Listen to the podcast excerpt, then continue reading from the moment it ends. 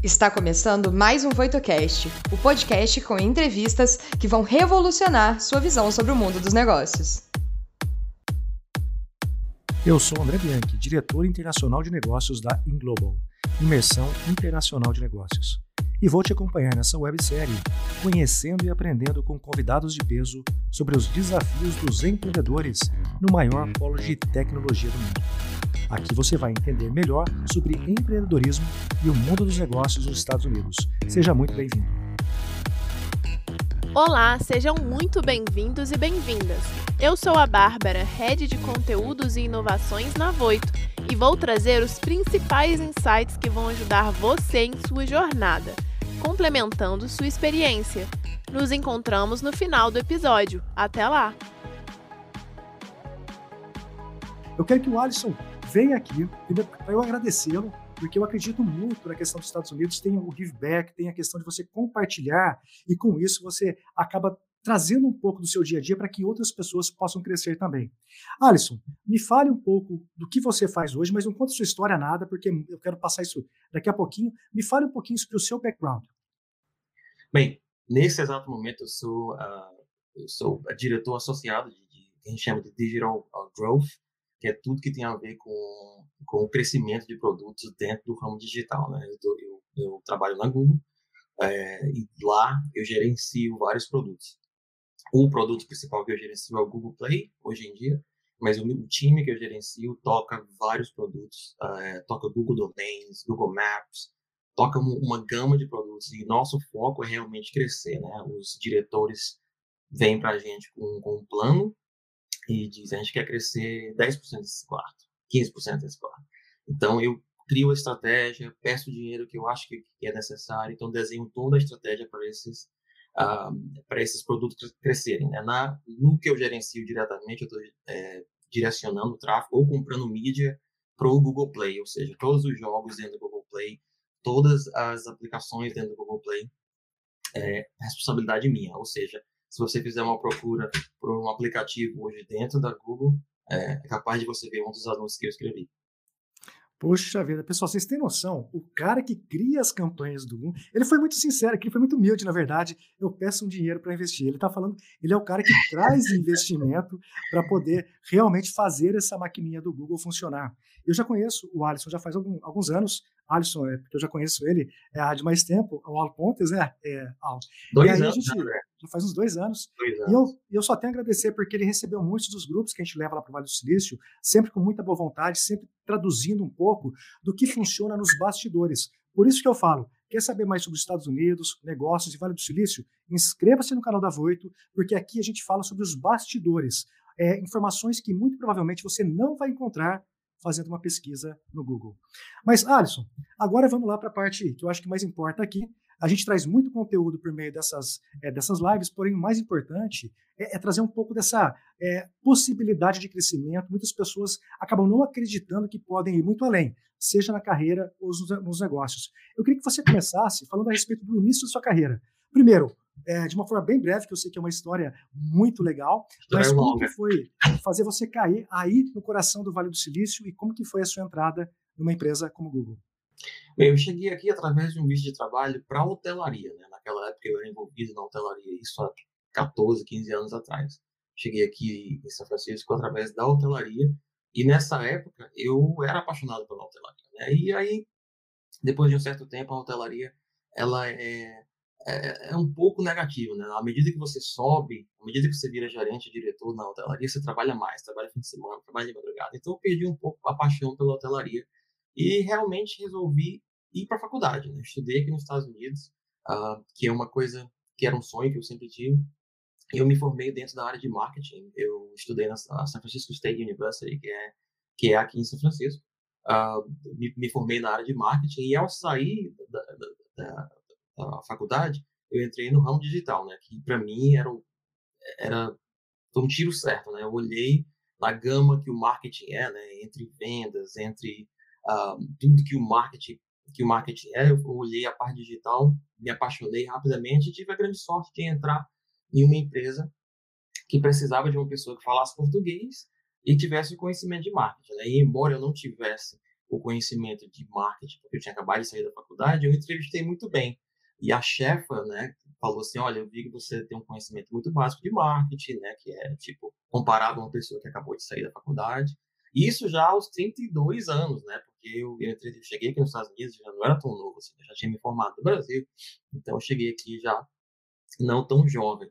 Então eu entrevistei muito bem e consegui esse emprego dentro da área de, de, de marketing digital, né. Então ela falou assim, olha, eu preciso realmente de uma pessoa que entenda a cultura latina e o Brasil, especialmente, então eu vou, eu vou te contratar e eu vou te dar uma, um certo treinamento dentro do marketing digital. E, e o interessante foi que nos cinco primeiros meses, realmente ela estava ali comigo, lado a lado, e no sexto mês ela chegou para mim e falou: Olha, eu estou realmente impressionado com o seu desenvolvimento, eu vou te dar a América Latina toda para você gerenciar, não só a parte paga, como a parte social. E eu fiquei assim: caraca, foi uma responsabilidade grande que caiu no meu, no meu ombro, mas é, bati de, de frente realmente com o desafio e, e consegui alavancar, né? E aí, daí fui passando por, por algumas empresas, passei duas empresas depois dessa, até que um belo dia, é, dentro do LinkedIn, que é uma plataforma né, que eu recomendo para todas as pessoas, uma, uma pessoa me contactou falou, olha, eu, eu gostei muito do seu background, eu queria te contactar para uma empresa grande. Ela falou isso, né?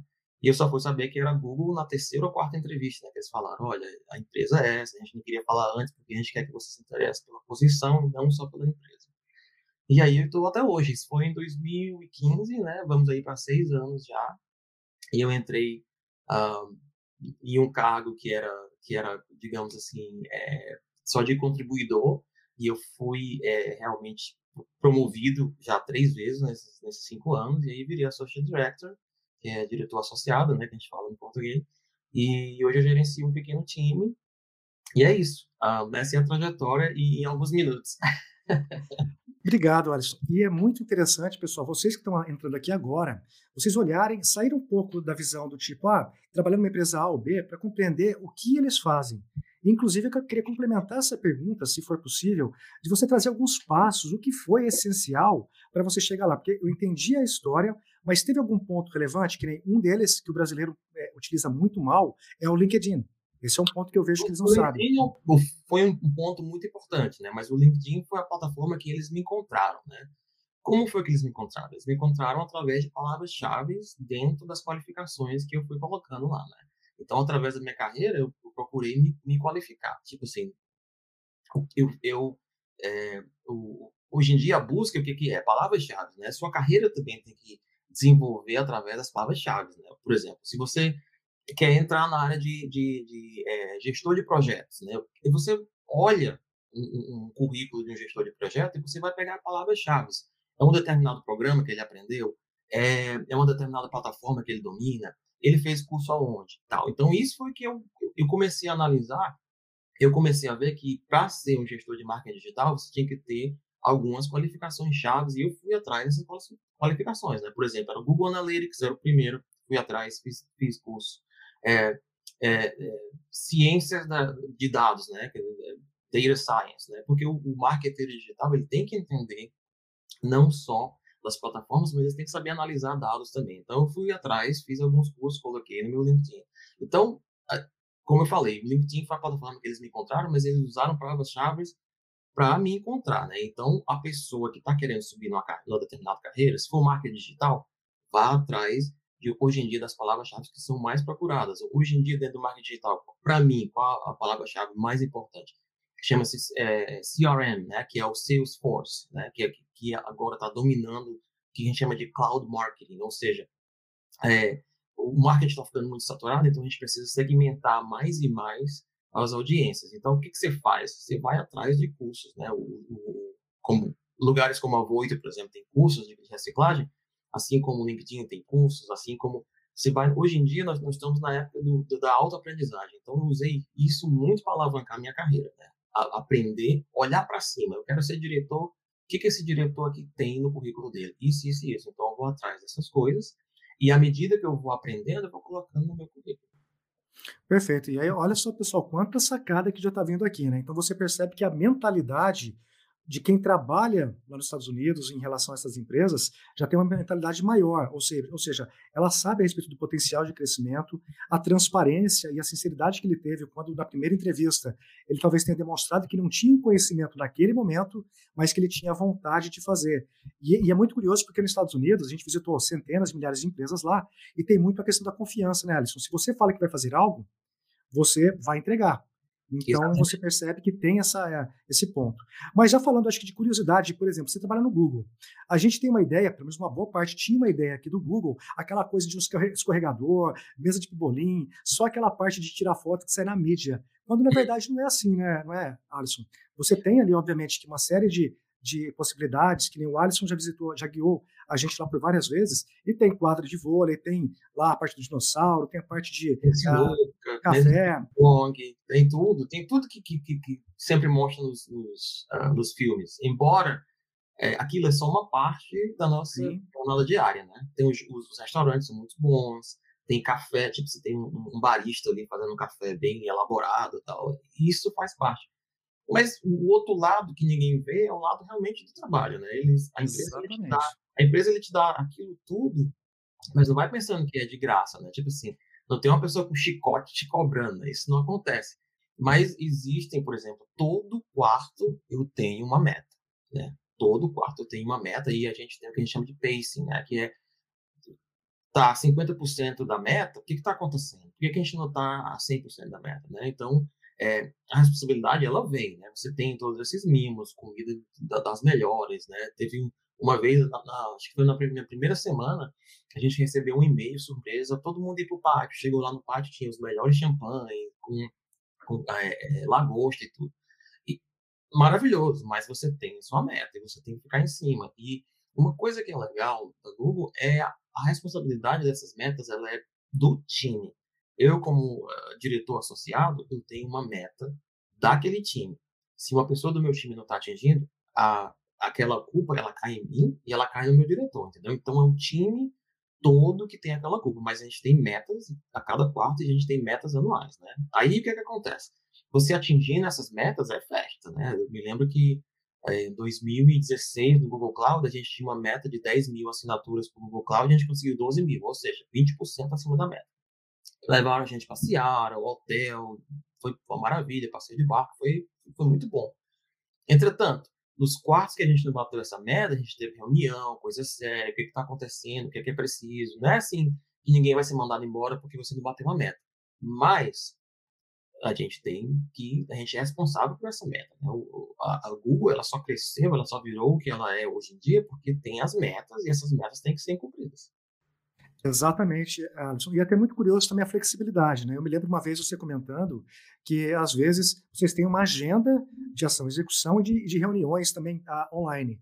E muitas vezes pode acontecer algum compromisso. Você tem, por exemplo, eu me lembro muito bem do exemplo que você trouxe aquela vez, eu tenho academia todo dia, das 9 às 10 da manhã.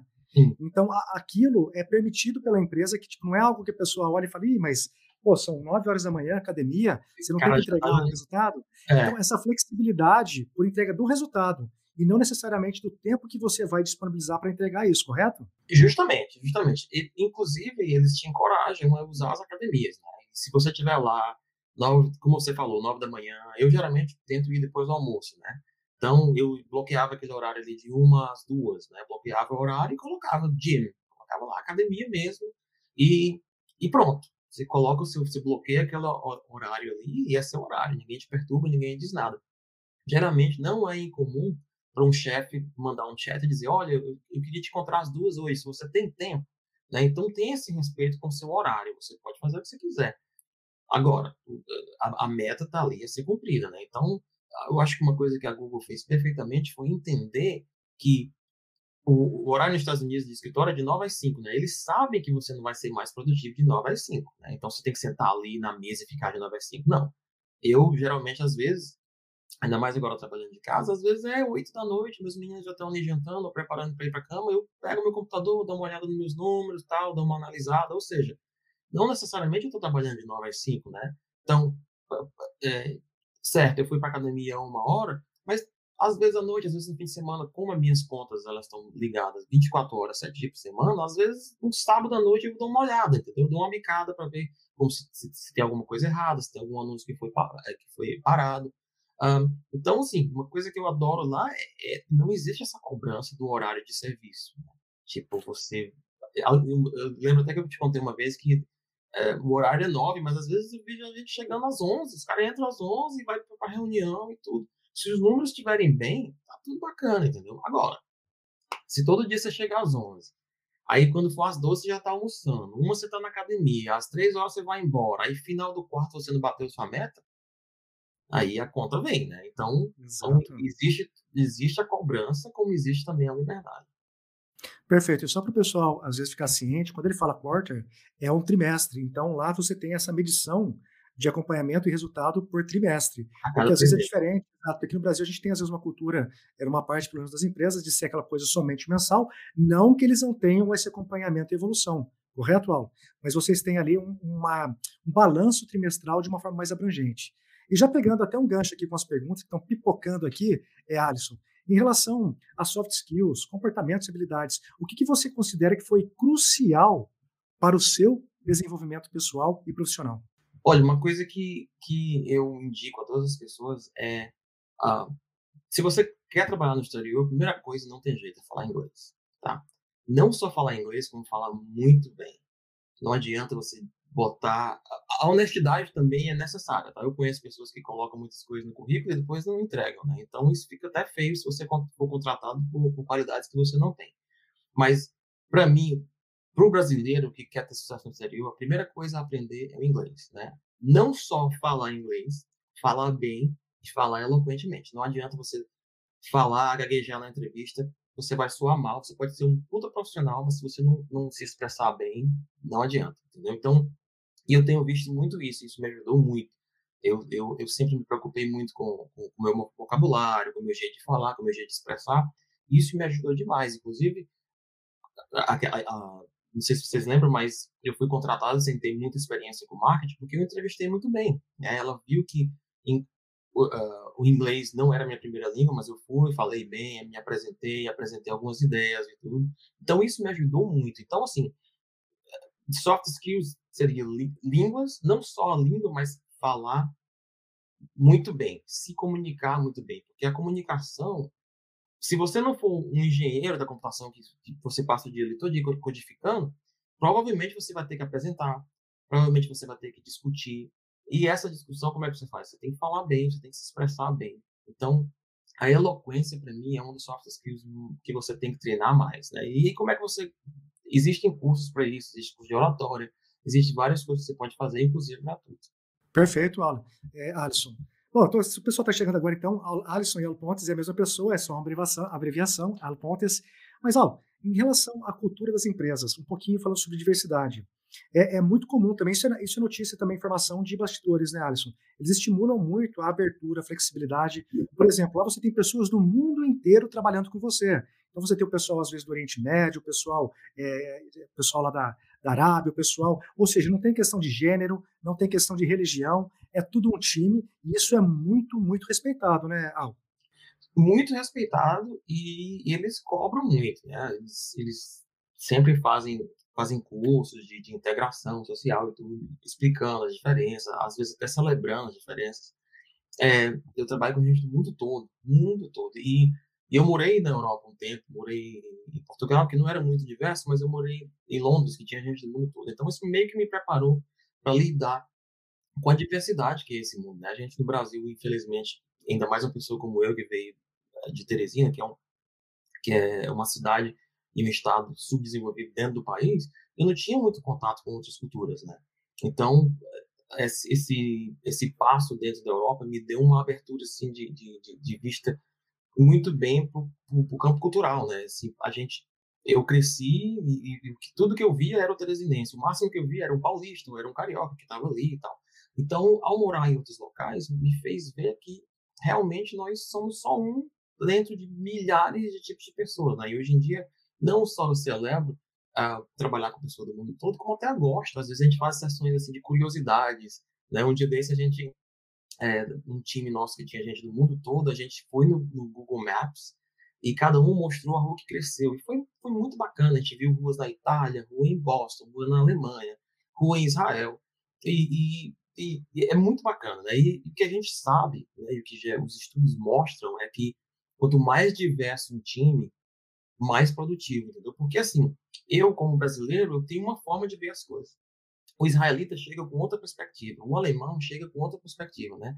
Se as pessoas, se as pessoas forem inteligentes ao ponto de respeitarem as diferenças e pegar o melhor dessas diferenças, os times sempre, o que a gente tem visto é quanto mais diverso o time, melhor uh, os resultados. Né? Então, a, a, Google aposta nisso, ela traz gente do mundo todo. Você, você caminha no Google, não, eu não estou falando só de, de, raça, mas até de, de sexualidade também. Você vê pessoas que você consegue identificar que né, que, que são transgênero e tudo. Isso é altamente aceitável, as pessoas celebram e tudo. Então, assim, uma coisa que a, que a Google tem feito muito bem é celebrar essa diversidade cultural.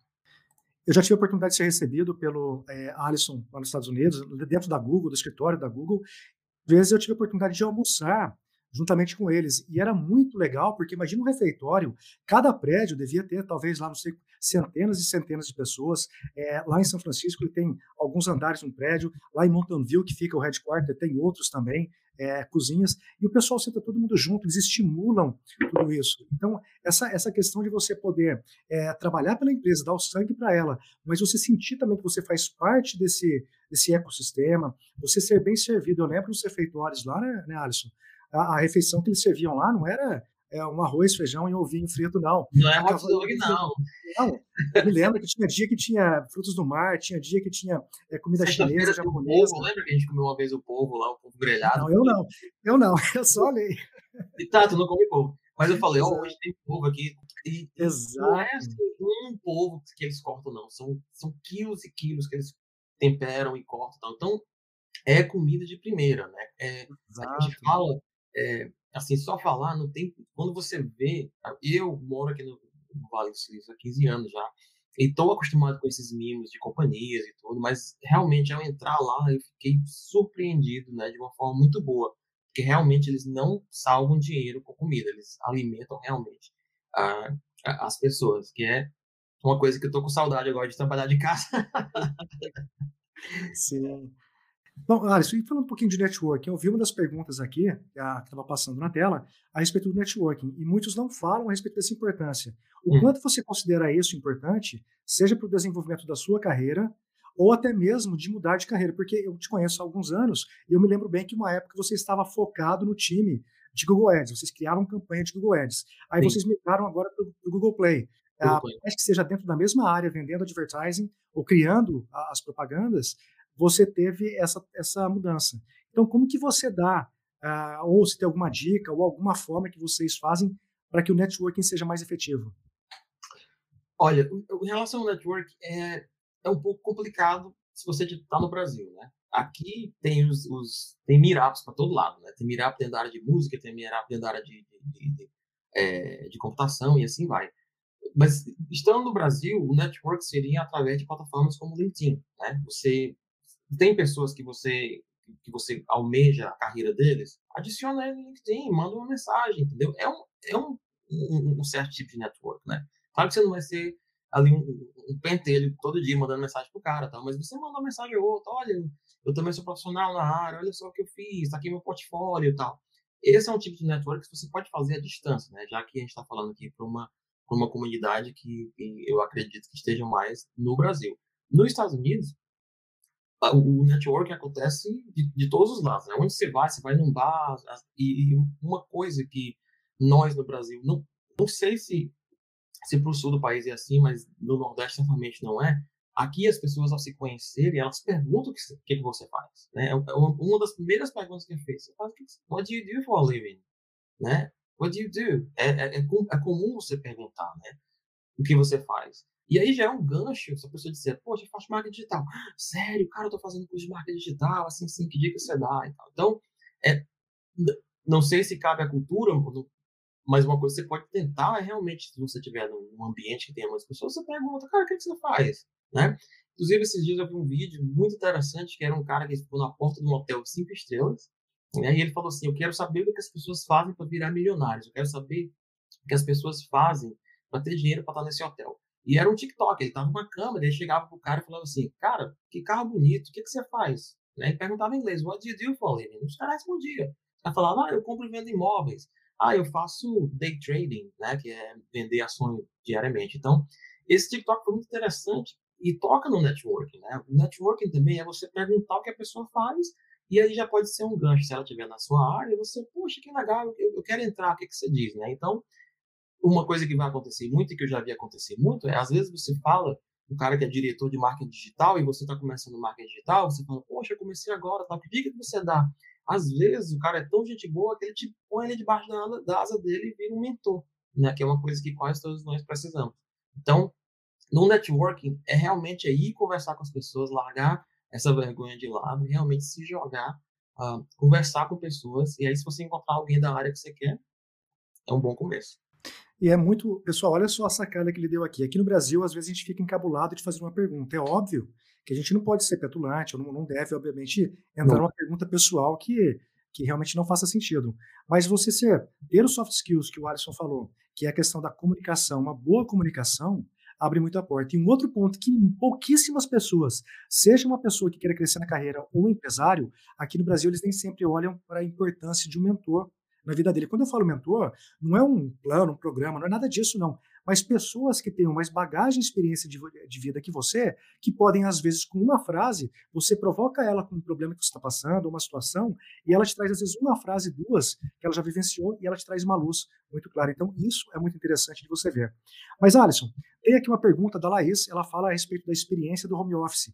É, você pegou começo aí da, da pandemia na Califórnia. Eu estava inclusive, a gente se encontrou bem na, no comecinho ali de fevereiro do ano passado. E, e, que tipo de suporte vocês tiveram no cenário da pandemia? Pergunta da Laís.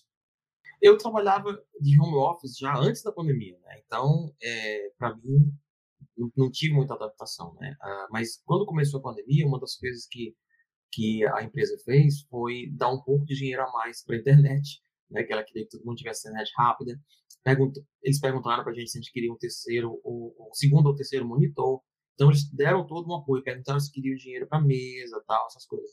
Então, a empresa, ela realmente ela investiu na, na, numa certa estrutura pro, pro home office das pessoas, né? Ah, não sei se eu respondi diretamente, mas realmente foi isso. A empresa deu um, um certo suporte para as pessoas trabalharem de casa e, e tiveram questionários, né? O que, que você precisa, o que, que você está achando ruim no trabalho de casa, né? Como é que a gente pode te ajudar? Então, rolou uma comunicação é, de, de, de, a cada, cada mês, rolava uma comunicação com, com, com o questionário, né? Você, o que, que tá, você está achando ruim? Por que, que você está achando ruim? Isso, isso e aquilo. Como é que a gente pode ajudar? Então, a empresa teve esse certo suporte. É, mas, como eu disse, eu já trabalhava é, de casa antes da pandemia, então, para mim, foi, foi meio que, que normal, né? O que a única coisa diferente foi que eu comecei a ver mais e mais pessoas uh, nas teleconferências. Né? Antigamente eu entrava e tinha 10 pessoas numa sala e era eu a única pessoa na teleconferência. E eu trabalhava antes já eh, de casa, antes da, da pandemia, porque eu estava trabalhando com times globais, né? Eu sento aqui, eu, eu tinha que me, me, comunicar diariamente com pessoas de Londres, às vezes com pessoas do Japão. Então, era não eram os 9 a 5 aqui dentro dos Estados Unidos, né? As horas era, às vezes era 6, 7 da manhã, eu já tinha que estar acordado para fazer reunião. Então eu não ia para o escritório depois, eu já trabalhava de casa. Ah, então foi isso. Perfeito. Bom, e dentro disso, o que, que você considera, em termos de, às vezes, uma sacada, uma dica, em termos de marketing digital, seja para o empresário, para o empreendedor, que às vezes olha o marketing como algo final, quando na verdade o marketing ele não é o final. Você é um cara de estratégia, tem uma estratégia que vai por trás. O que, que você considera, ou erros que você percebe, que muitos cometem e às vezes olhando de uma maneira diferente, conseguiria corrigir isso ou ser mais assertivo no resultado? Um dos maiores erros do empresário é, a gente chama de last click, né, que é o último clique.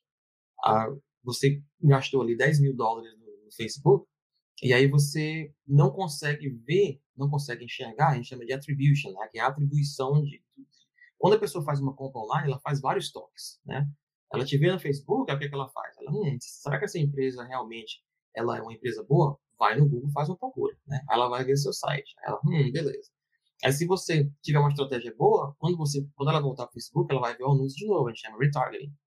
E o maior erro que eu tenho visto dos pequenos e, e, e médios empresários é achar que, pô, eu gastei 10 mil aqui no Facebook não gerou nada, né? Como é que você sabe que não gerou nada? Né? Dentro desses 10 mil, tem uma parcela muito boa que é o que a gente chama de awareness, né? Que é realmente a atenção das pessoas ao seu business, né? Que antigamente, por exemplo, a gente pagava milhões na televisão, né? E a gente não, não via clique, não via nada, nem sabia se as pessoas viram ou não, né?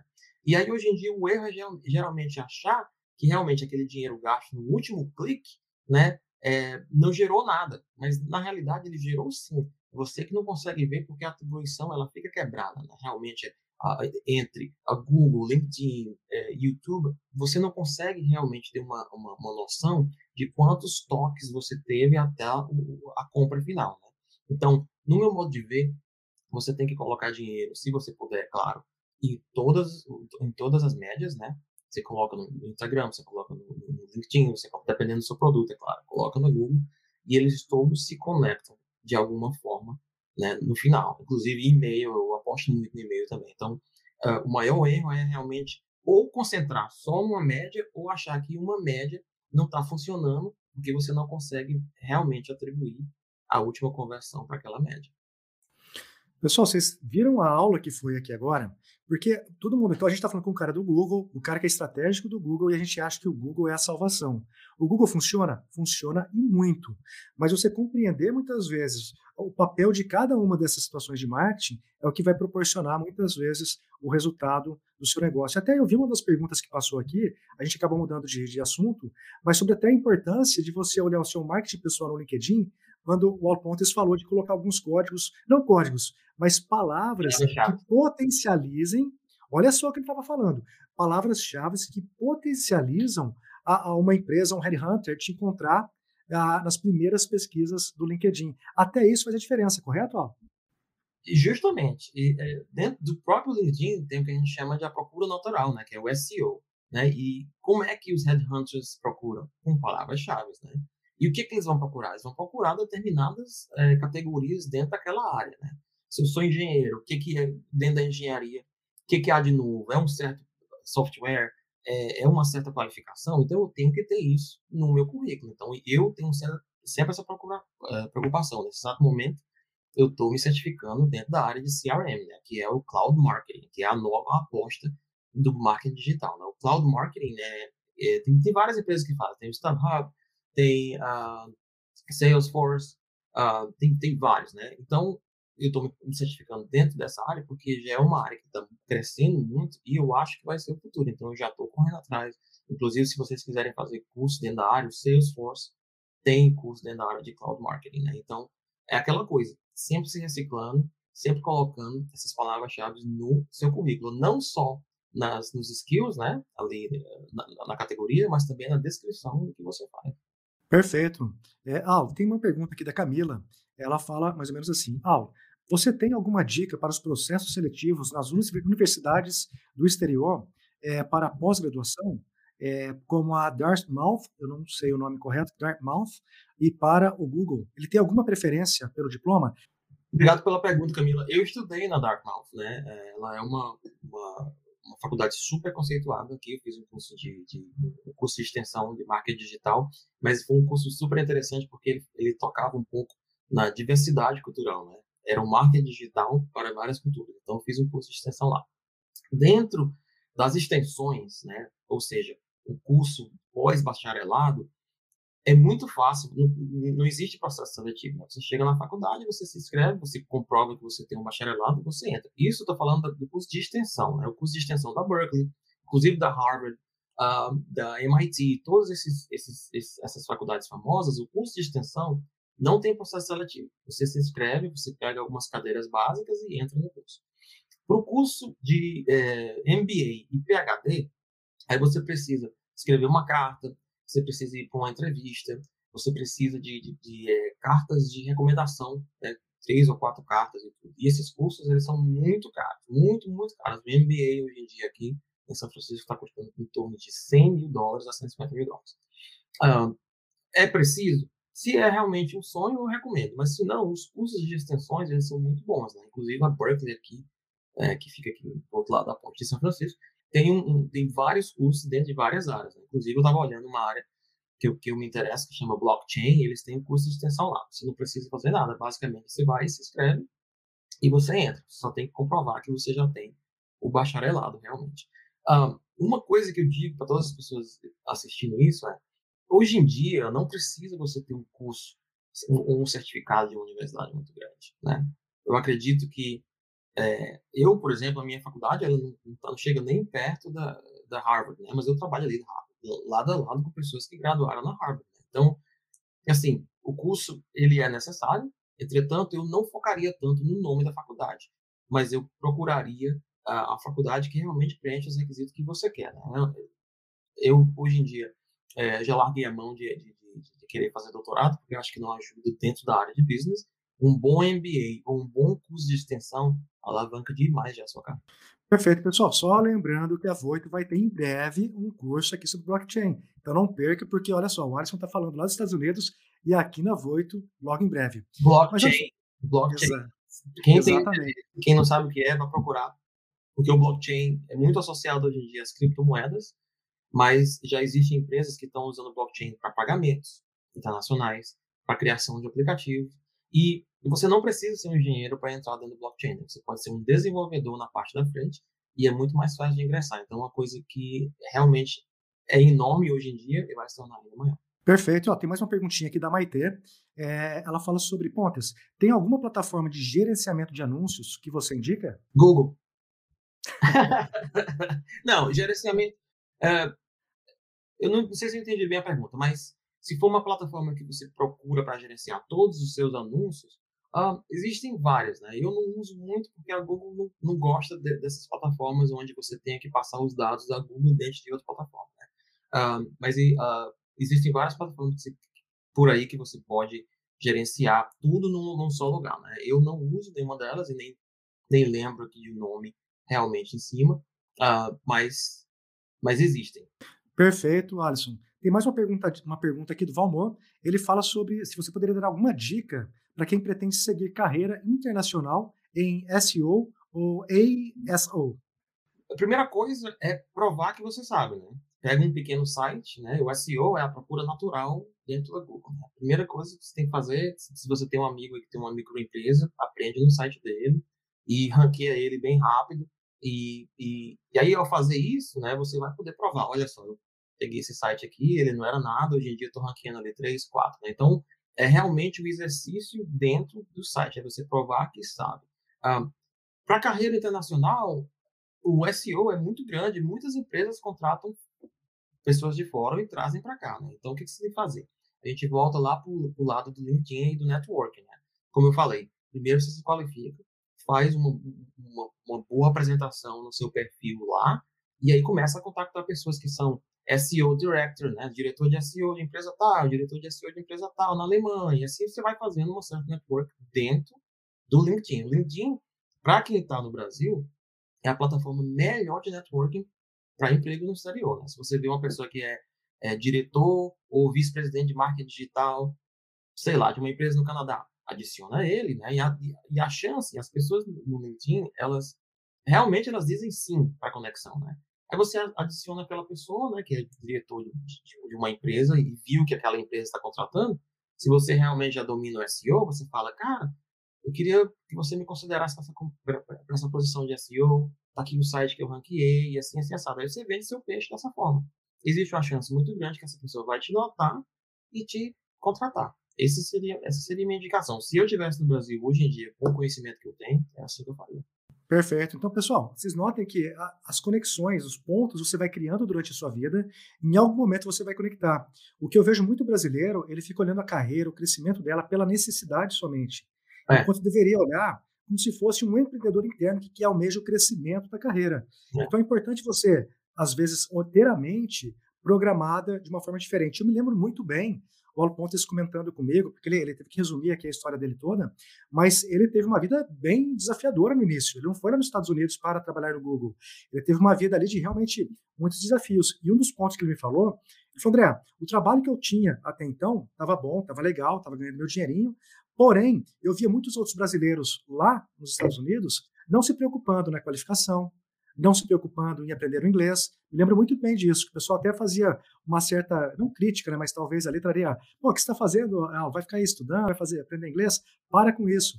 Hoje então, em dia que... pararam, né? Eles viram o resultado, hoje em dia Exato. mudaram o assunto. Falou, cara, como é que você conseguiu? Hoje em dia não, tá... agora, agora, você teve sorte, né? Agora você teve sorte, né? Homem de sorte, cara. Nasceu com um voo para a lua. Exato. Mas esse lance da qualificação, é, é assim, uma coisa que eu gosto de falar muito para as pessoas é, você, você não quer você não pode se apaixonar pelo resultado. Né? Você tem que se apaixonar pelo processo. Né? E assim, isso você vai aplicar em todas as fases da sua vida. Né? Mesmo se você quiser ter um corpo sarado, você não pode só se apegar ao teu corpo sarado. Você tem que se apaixonar pelo processo. Você tem que malhar, você tem que fazer o regime. Dentro do campo empresarial, dentro do campo profissional, é a mesma coisa. Você tem que se apaixonar pelo processo.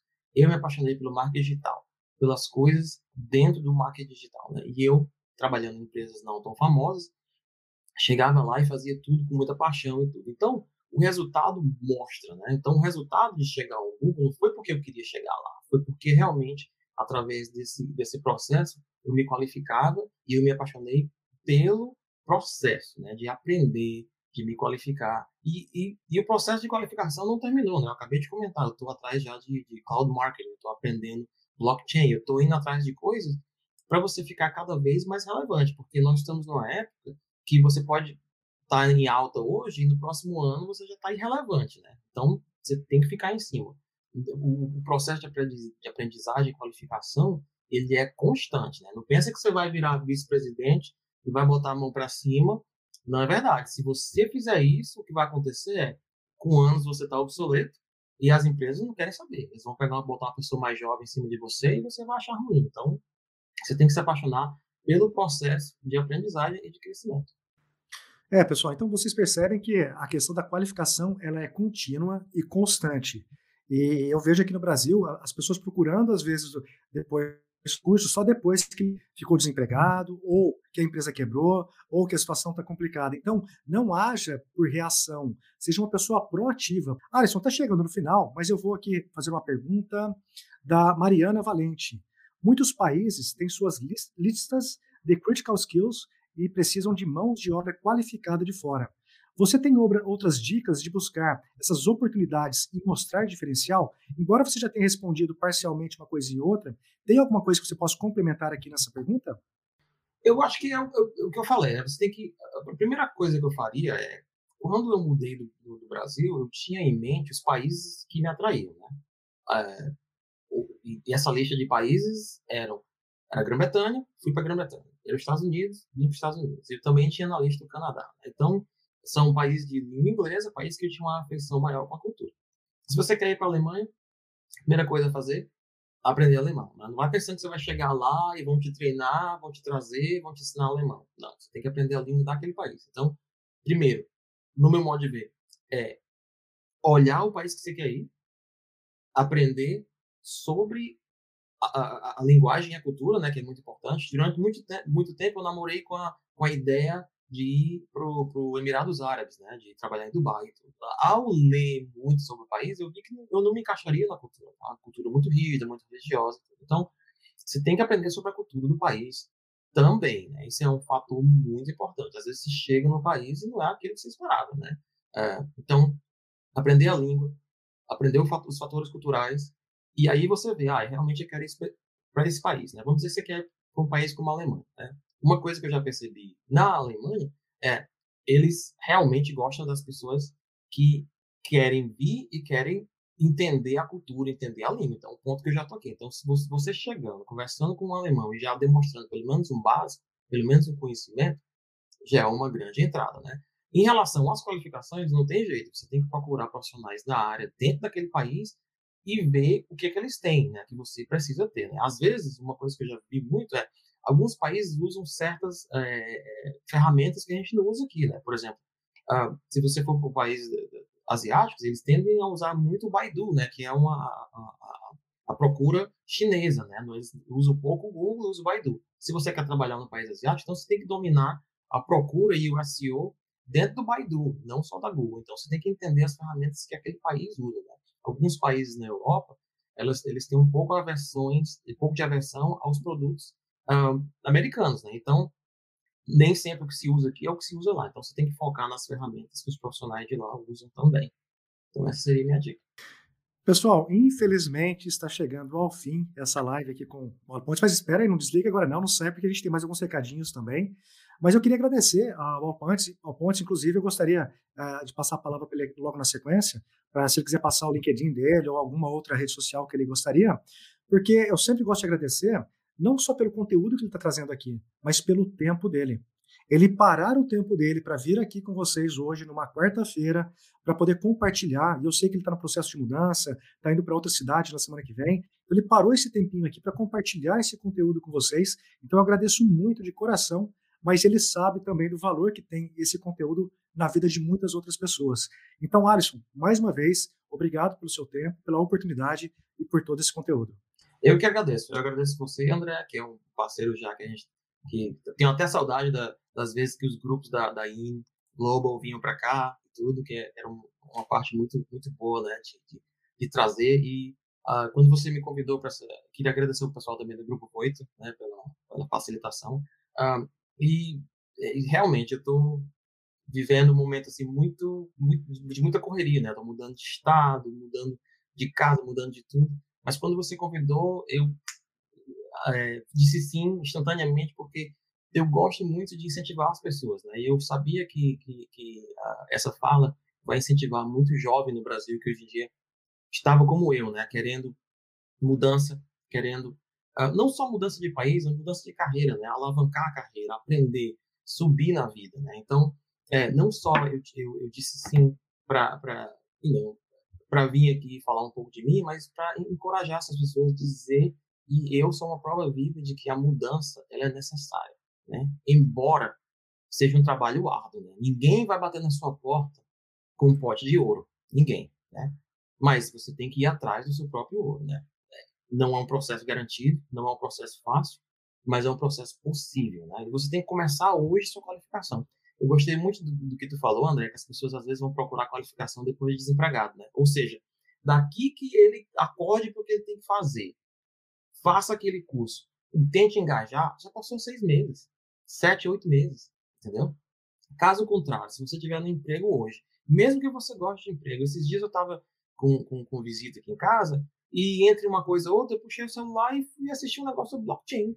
E meu amigo falou, cara, tu já tem um puto emprego, tu já tá super estabelecido, o que, que tu quer aprender mais? Eu falei, meu querido, eu sou relevante hoje, amanhã nada é garantido, entendeu? E eu estou vendo o futuro nisso aqui, eu estou em cima, entendeu? Então, quando você adota esse mindset, quando você adota esse, esse, esse pensamento de crescimento, você não precisa se preocupar em estar desempregado, entendeu? Porque as empresas vão vir atrás de você. Se você entrar no lance de aprendizado e enriquecer cada vez mais o seu currículo, com certeza uma hora ou outra pessoa vai vir batendo sua porta e vai dizer, cara, e, não é o pote de ouro, de ouro de tolo que eu te falei, né? realmente a empresa ela está vindo atrás de você porque você tem algo a oferecer, né? E foi o meu caso. Daí eu saí do Piauí, onde não tinha nada, né? Nada, nada, nada. Vim para os Estados Unidos, consegui com muita força me estabelecer, estudar e arranjar um emprego bom, com muita luta, né? Nada me foi dado, nada me foi oferecido, nada. Até hoje ninguém me deu nada, nada. Assim, as, as oportunidades foram que eu arranquei, né? Então eu queria realmente vir aqui passar essa palavra e dizer que é possível sim mas só cabe a você. Arrepiou ou arrepiou? E aí tem gente reclamando da economia, da pandemia, do governo, blá blá blá. Não estou dizendo que é fácil. Se fosse fácil, o Alisson não ia levar às vezes 10, 15 anos para chegar onde chegou. Todo Exato. mundo olha a fotografia do momento, do sucesso, como algo final. É. Ele acabou de falar, é uma construção. É um processo. Simplesmente está caminhando. Pessoal, isso aqui a gente poderia ficar aqui horas e horas falando e realmente tem muito papo. Se, se a Voito permitir, mais para frente a gente tenta agendar novamente, porque tem muita informação, tem muito conteúdo, e é isso que eu gosto de trazer. Pessoas que tenham vivência e experiência para compartilhar, pessoas que vivenciaram pontos positivos, pontos negativos, porque vir aqui falar de teoria, não desmerecendo, mas parece que não traz aquela energia, não traz a emoção, não provoca e nem toca a gente para mudar o principal que o Alan acabou de falar que são os nossos comportamentos. Alisson, obrigado mais uma vez. Por nada. E espero reencontrá-lo em algum momento, seja na Flórida. Valeu, André. Muito obrigado. Muito obrigado, pessoal da Voito. A gente se encontra em breve. Mas eu queria chamar a Bárbara para que dar as considerações finais também. caso ela tenha mais algum recadinho. E dentro disso, agradecer todo o Grupo Voito, como eu disse, esse circo todo aqui só para em pé, porque tem todo um bastidor aqui funcionando, selecionando as perguntas, fazendo aqui a configuração para isso acontecer. Obrigado mais uma vez a todo o Grupo Voito. Olha, eu que vim aqui mesmo em nome da Voito agradecer vocês por essa conversa. Foi simplesmente sensacional. O nosso chat aqui pipocando, várias pessoas falando, essa live tá incrível, perfeito, live incrível, muito obrigada. Enfim, simplesmente todo mundo agradecendo por esse momento. E alguns pontos de destaque mesmo que eu queria trazer aqui é realmente essa questão das persistência, né? Então, o Al falou durante toda a live aqui que, pô, beleza, ele chegou num nível muito bom, mas isso não impede ele de continuar se renovando, continuar obtendo novos conhecimentos para manter isso, né? E ser sempre alguém estratégico também no mercado. É, e assim, para mim essa live foi muito inspiracional mesmo, de fazer com que gente acredite nos nossos sonhos e corra atrás, que basta a gente realmente querer e buscar oportunidades, dar o máximo de si para realmente conseguir alcançar aquilo ali, que nada é impossível, basta a gente se esforçar ao máximo para alcançar. E além disso também, né, a questão de networking. Então, não ter medo de networking, né? A gente tem o LinkedIn, o LinkedIn realmente é uma plataforma muito aberta. A gente já conseguiu também vários profissionais bem legais para dar uma palhinha aqui com a gente nas nossas lives por meio de lá. Então, é um ótimo lugar para fazer networking, conhecer um pouco mais. Enfim, é realmente muito, muito interessante assim, a gente manter isso sempre em aberto. E agradecer mesmo toda essa participação que foi simplesmente incrível, um conteúdo inspirador demais. O que você achou do episódio de hoje? Não se esqueça de dar o play no próximo e nos seguir na sua plataforma de podcasts favorita para não perder nenhum episódio novo. Ah, você também pode nos seguir nas redes sociais. Os links estarão na descrição desse episódio. Nos vemos em breve. Até lá!